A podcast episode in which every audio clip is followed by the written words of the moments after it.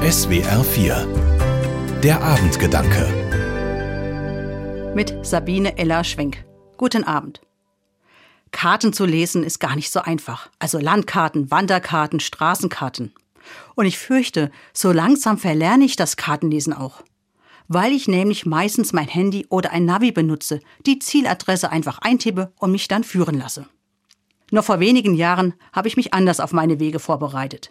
Egal wo oder wie ich unterwegs war, immer habe ich vorher auf eine Karte geschaut, habe mir versucht, den Weg einzuprägen und eine schöne Strecke zu finden.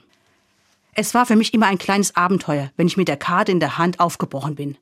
Umwege und blanke Nerven waren genauso Teil des Weges wie schöne Sehenswürdigkeiten und interessante Straßenzüge. Manchmal vermisse ich das. Mit dem Navi bin ich zwar schneller und sicherer unterwegs, aber dafür wartet keine Zufallsentdeckung auf mich, kein Abenteuer. Vielleicht nehme ich bei meiner nächsten Wanderung doch lieber wieder eine Karte aus Papier in die Hand. Oder ich gehe einfach los, ganz ohne Navi oder Karte. Aber das wäre mir dann doch zu viel Abenteuer.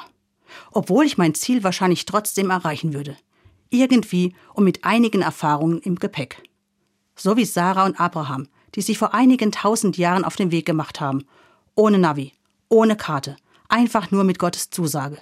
Geht los, vertraut mir, ich zeige euch ein Land, in dem ihr leben könnt.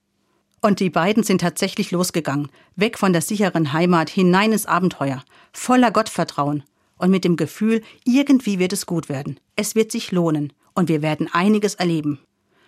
Mich beeindruckt das. Aufbrechen, sich auf den Weg machen und Neues wagen. Wenn wir uns heute mit dem Navi aufmachen, dann ist es eigentlich gar kein Aufbruch. Wir wissen ja schon ganz genau, was kommen wird. Manchmal wäre es besser, auch mal nicht sicher zu sein, ob es der richtige Weg ist, oder zu merken, dass viele Wege ans Ziel führen, weil Gott mitgeht, weil Gott uns auch die Möglichkeit gibt, aus Sackgassen wieder herauszukommen und eigene Erfahrungen zu machen. Für meinen nächsten Urlaub habe ich mir eine Karte gekauft. Und dann werde ich es wagen. Ein Blick auf die Karte werfen und losgehen. Mal gucken, was passiert. Aber ich werde ans Ziel kommen. Wie Sarah und Abraham. Mit Gottes Segen und einer guten Portion Gottvertrauen. Sabine Eller-Schwenk, Altenkirchenpfalz, Evangelische Kirche.